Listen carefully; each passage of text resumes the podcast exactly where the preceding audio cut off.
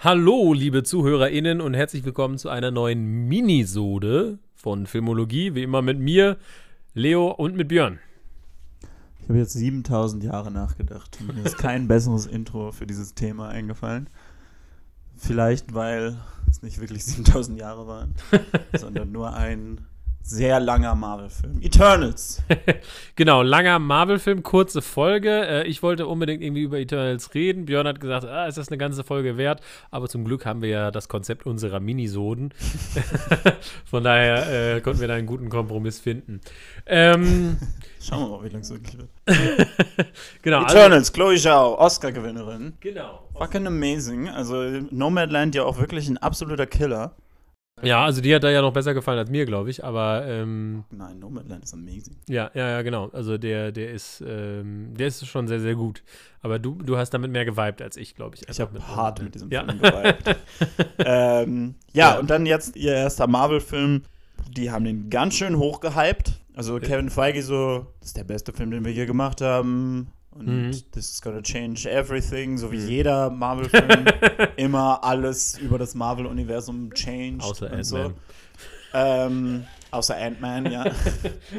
ich glaube, über Ant-Man hat das noch nie jemand gesagt. aber, aber jetzt sagen sie es gefühlt auch über jeden, weil jetzt in jedem Marvel-Film, der jetzt, glaube ich, in dem nächsten Jahr kommt, irgendwie so Multiverse-Stuff mm kommt und so. Mhm.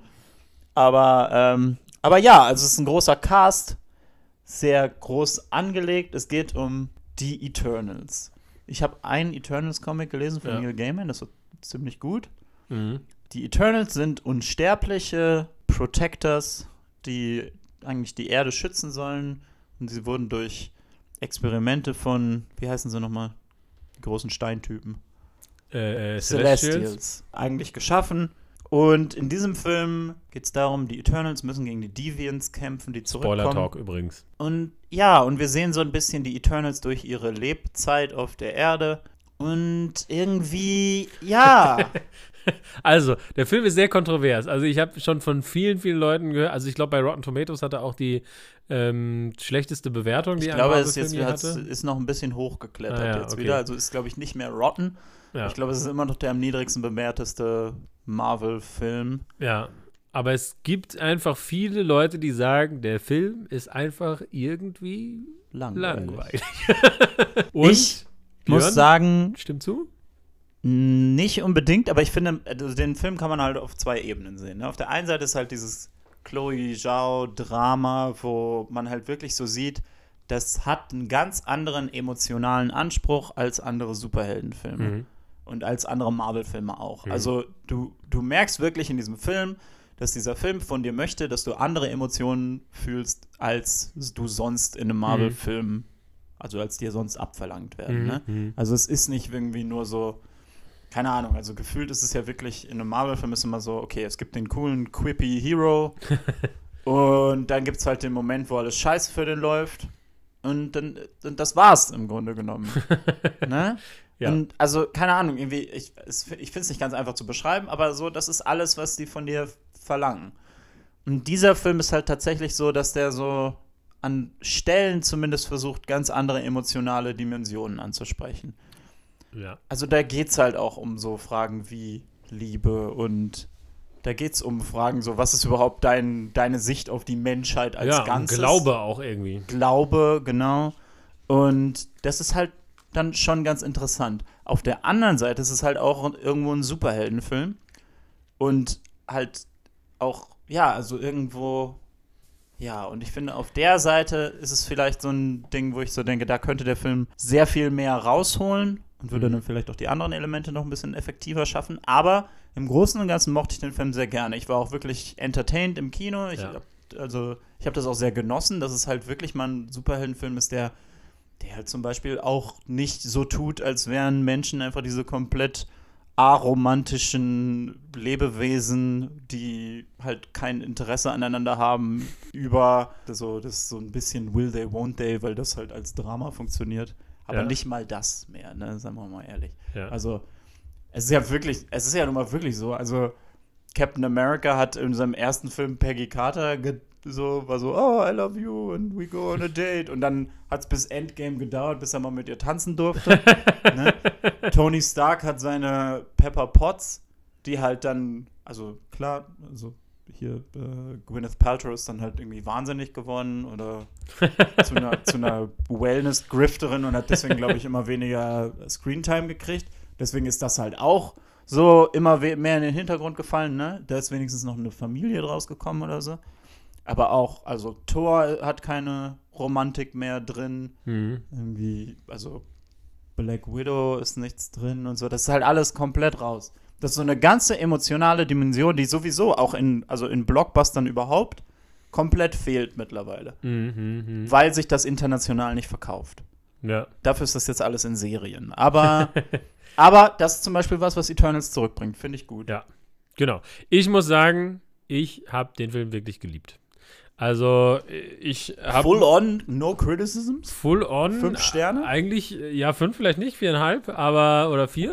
Okay. Also ich, äh, ich fand ihn mega. Ich fand ihn einfach mega geil. Also ich fand total toll, dass es sowas Kontemplatives hatte, dass du so diese, diese verschiedenen Charaktere hattest, die irgendwie auch so verschiedene Ansichten ähm, gezeigt haben. Also wenn, wenn wir jetzt gleich mal zum Ende gehen, ne, also es geht ja letztendlich darum, dass dann diese, ne, stellt natürlich die große philosophische Frage, kann man ein paar Leben opfern, um Billionen Potenzielle irgendwie herzustellen? Ähm, die Frage hat das MCU natürlich schon gelöst. We don't trade people. Captain America Ja. hat's gesagt.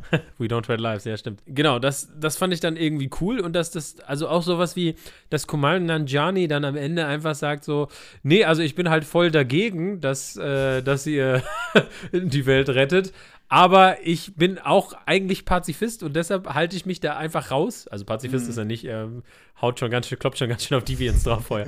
Aber, ähm, aber ich möchte meinen Freunden nicht wehtun für meinen Glauben und deshalb bin Ja. ich da raus. Dann hast du Richard Madden, der sagt, nein, ich glaube so stark, dass ich auch gegen meine Freunde kämpfe. Ne? Also Also ich ja auch in die Sonne fliege, wenn ich verliere. ja, dann hast du so jemanden wie Sprite, die sagt, ich habe eigentlich gar keinen richtigen Glauben, sondern mir geht es irgendwie um, um mein Persönliches, Mhm. um mich als Individuum, was ist mit mir und da suche ich mir den Vorteil raus. Ne? Ja. Und ich fand das so total cool, dass du so diese verschiedenen Charaktere hattest, die alle diese verschiedenen Aspekte von Glauben, von Hoffnung und so weiter irgendwie ähm, dargestellt haben. Ich fand äh, die Bilder von Chloe Zhao Ja. unfassbar schön. ich habe mich jetzt gerade erst in der Shang-Chi-Folge darüber äh, beschwert, dass das irgendwie nicht hübsch ist dann am Ende, dieser, dieser finale Kampf. Und äh, das finde ich ist hier ganz anders. Ich finde, alles sieht super toll aus. Ne? Mhm. Ich finde, die Performances sind alle super. Es ist ein diverser Cast.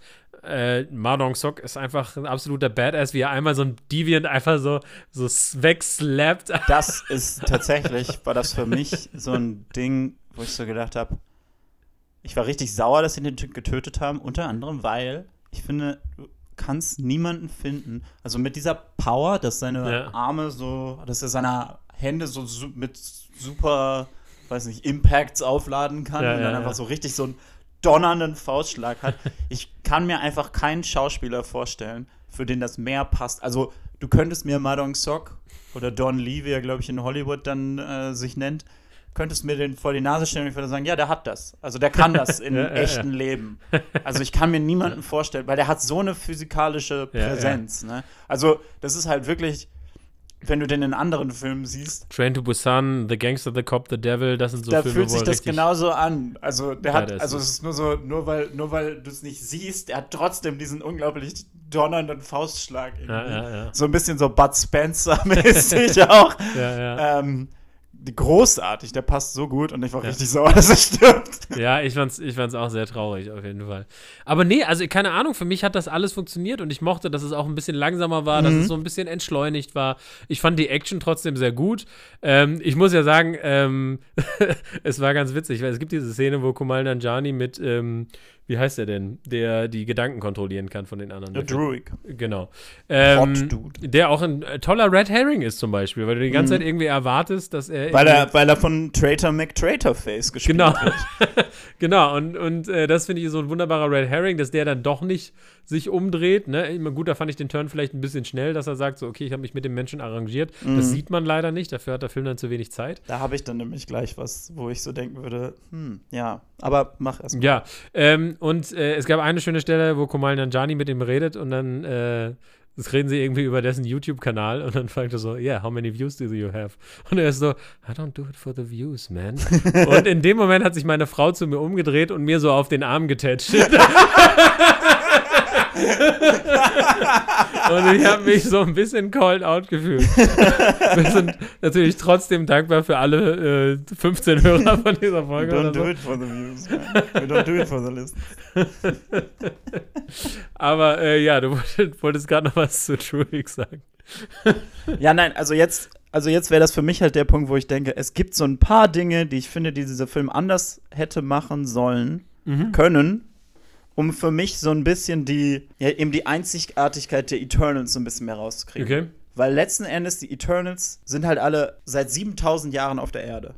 Ja, ja. Also für die gesamte Geschichte der Menschheit eigentlich. Mhm. Die haben die äh, mitgestaltet, den Menschen geholfen und so. Mhm. Ähm, was ja letzten Endes deren Mission ist, ist die Menschen so lange zu vermehren, bis, ähm, bis die, die Celestials sie essen können. Aber das, da muss ich sagen, das fand ich irgendwie total clever, dass sie dann gedacht haben, ja, so Thanos Snap hat das leider alles total verzögert. Das fand Ja, ich irgendwie wobei- witzig. Das letzten Endes, für mich war da so ein Punkt, wo ich so gedacht habe, dann funktioniert aber dieses Ganze, wir sollen nicht nur eingreifen, wenn Deviants involviert sind, halt nicht. Weil halt generell ist ja die Idee, dass äh, die keine Konflikte der Menschen verhindern sollen, Ja. weil Konflikte Technologie hervor vorantreiben, zumindest Ja. in der Ansicht der Celestials. ja, ja. Aber dieser Thanos-Konflikt ist halt aktiv gegen die Celestials. Und es ist halt so, dass die Celestials eigentlich wissen müssten, was der plant. Und das heißt, im Prinzip hätte da sofort die Order rausgehen müssen an alle Eternals. So, guys, this Ja, kann schon sein. stop him. Verzögert hat das auch letztendlich nur um fünf Jahre, ne? Ja, ja, ja. Das ist mir, das ist mir auch letzten Endes äh, relativ wumpe. Das sind so Kleinigkeiten, ne? Ja, ja. Nee, für mich ist so ein Ding, dass halt, ich finde, man nur sehr selten fühlt, dass die 7000 Jahre alt sind alle. Mhm. Ne? Mhm, Beziehungsweise ja. sind ja noch älter, aber, ähm, aber ich finde nur bei sehr wenigen von denen fühlst du das so richtig und das hat nichts unbedingt mit den Performances, glaube ich, zu tun, das hat viel mit dem, ja, wie es halt geschrieben Okay. ist. Also du hast, du hast halt Angelina Jolie letztendlich, die das irgendwie verkörpert, also diese, diese, einfach diese Schwere von so und so viel Angelina. Jolie hat dieses Mad Weary, Ja. ähm, Fand ich auch cool irgendwie. Das, das äh, fand ich, hat, hat mir auch sehr gefallen, ich fand sie auch richtig gut. Im Grunde genommen die einzige, wo ich so denke, da, da hast du einfach das Gefühl, du fühlst so eine Weisheit von Mhm. 7000 Jahren, ist halt Salma Hayek. Ja. Wo du halt so denkst, ne, was, was ja auch dann der Grund ist, warum sie dann letzten Endes einleitet, dass sie halt gegen diese Geburt von einem Celestial anarbeiten Mhm. sollen. Für mich, was dieser, ähm, was dieser Film da hätte mehr rausbringen können, Mhm. ist halt, dass wenn du nicht nach Weisheit suchst, dann kriegst du sie halt auch nicht. Ne? Mhm, mhm, mhm. So zum Beispiel Kumail Nanjiani, Kingo, Mhm. ähm, der hat ja quasi wirklich die letzten 100 Jahre eigentlich immer dasselbe Leben gelebt ja. auf Repeat und halt Ja, immer ja. sich dann als seinen Sohn oder so genau. halt wieder in diese Filmstar-Rolle in Bollywood eingefügt und um halt eine Dynastie für sich selbst zu sein. Was halt cool ist, wo ich so dachte, das ist halt zum Beispiel so eine Sache, wo ich so dachte, davon hätte ich gerne mehr gehabt, wie die Leute tatsächlich diese Zeit verbringen. Mhm. Und das Okay. ist was, wo ich so denken würde, ja, natürlich, wenn du immer wieder dasselbe Leben lebst, dann erlangst du auch jetzt keine 7000 Jahre alte Weisheit. Aber für Ja. mich, was sie bei diesem Film hätten machen sollen, ist den einfach chronologisch zu machen. Mhm. Weil dieser Film läuft ja mit vielen Flashbacks in uralte Zeiten ab Ja, ja, und so, wo du dann immer mehr von denen mitkriegst und, äh, und dann hast du ja auch den Moment, wo Druid sie eigentlich verrät, ne? Mhm. weil er ja immer noch Traitor McTraitor-Face ist. ja. ähm, ja, und du, du hast das da immer noch drin und so. Aber ich finde halt, wenn du, du kannst halt nie wieder einen Film machen, der so eine epische Zeitskala hat im MCU jetzt. Das war die eine Gelegenheit dafür. Mhm. Ja, Weil Eternals okay. 2 oder was auch immer, das ist jetzt in der Gegenwart. Und dann Aber- kannst du eben nur noch Flashbacks machen. Aber verlierst du nicht so einen Sense of Plot, wenn du einfach die ganze Zeit die da rumhängen lässt? Naja, du musst halt den Plot dann schon halt eben sehr lang ansetzen. Der Film ist zweieinhalb Stunden lang, ne? Ja. Also, du könntest das durchaus ich habe machen. jede Minute genossen. Ich habe den auch tierisch genossen, aber ich glaube, dass der halt da besser sein könnte. Also Brian Tyree Henry fand ich zum Beispiel auch super. Den, das fand ich war auch so ein Charakter, also Festos, wo man irgendwie so ge- gemerkt hat, dass der irgendwie so Wobei, da ist so ein harter Handbrake-Turn, ne? Also von, er steht in den Ruinen von Hiroshima Ja. und ist so, I did this, I did this. Eine Szene, wo sie hätten wissen müssen, dass sie es sehr klar machen müssen, dass er selber sagt so, nur weil ich ihnen die Technologie gegeben habe, nicht, Ja. dass er selber die Atombombe gebaut hat. Ja, ja. Ne? Das ist schon ziemlich grenzwertig Ja. und kein Wunder, dass Leute im Internet sich darüber lustig machen. Ja. Und dann zum nächsten Mal, wenn du ihn siehst, hat er seinen Glauben an die Menschheit komplett wieder und so. Ja. Finde ich schon. Ja, du hast schon recht. Also so ein paar Sachen gehen ein bisschen schnell Ja, und da könnte und deswegen denke ich halt. Wenn du anfängst mit so, du, du siehst sie auf ihrer Mission und du lernst sie Mhm. so ein bisschen kennen, sie gehen in diesen Krieg und dann vielleicht am Ende vom ersten Akt Mhm. haben sie die Deviants besiegt und äh, hier äh, Ajax Mhm. äh, sagt ihnen, lebt unter den Menschen, lernt sie kennen, lernt Mhm. sie lieben und so. Dann kann man nämlich sagen, okay, und dann folgen wir denen halt so ein bisschen. Mhm. Dann sehen wir halt, wer, wer äh, sich wirklich für die Menschen öffnet und Ja. wer vielleicht so wie ein Icarus eben nicht. Mhm. Ne? Und ich glaube, das ist dann, das ist, ja, für mich ist das eine Art, wo ich so denke, dann, dann ist es, glaube ich, wenn du dann eben am Ende darauf zukommst, dass sie dann herausfinden, du kannst ja dann eben in diesem ersten und zweiten Akt kannst du immer noch dieses Mysterium einbauen, dass Ja, ja. eigentlich außer Ajax keiner von ihnen weiß, was sie wirklich tun. Ja. Ne? Mhm. Und das halt dann so aufbauen und dann kannst du den dritten Akt eigentlich so ziemlich gleich haben.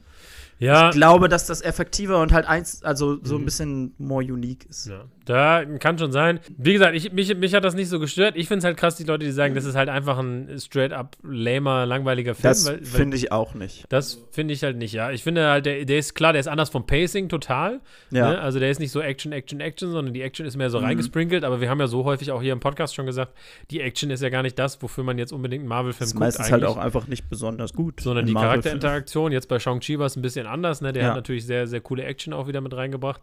Aber ähm, ja, genau. Also ich finde auch, ich bin super gespannt, wie die sich so einflechten, weil ich finde, es fühlte sich schon anders an und irgendwie, dass so ein Celestial dann aus der Erde Ja. rauskommt, das ist schon irgendwie so ein. Das war richtig, also das Ende fand ich dann visuell einfach richtig cool. Das sah mega aus. Ich habe auch gesagt, das ist so ein heftiges Event. Es, ist, es wird halt super strange sein, dass das irgendwie niemanden interessiert. Oder also das das, ist ja so, dass in den Comics die Avengers eigentlich jetzt ihr Hauptquartier in so einem Celestial haben, der Okay. halt versteinert ist.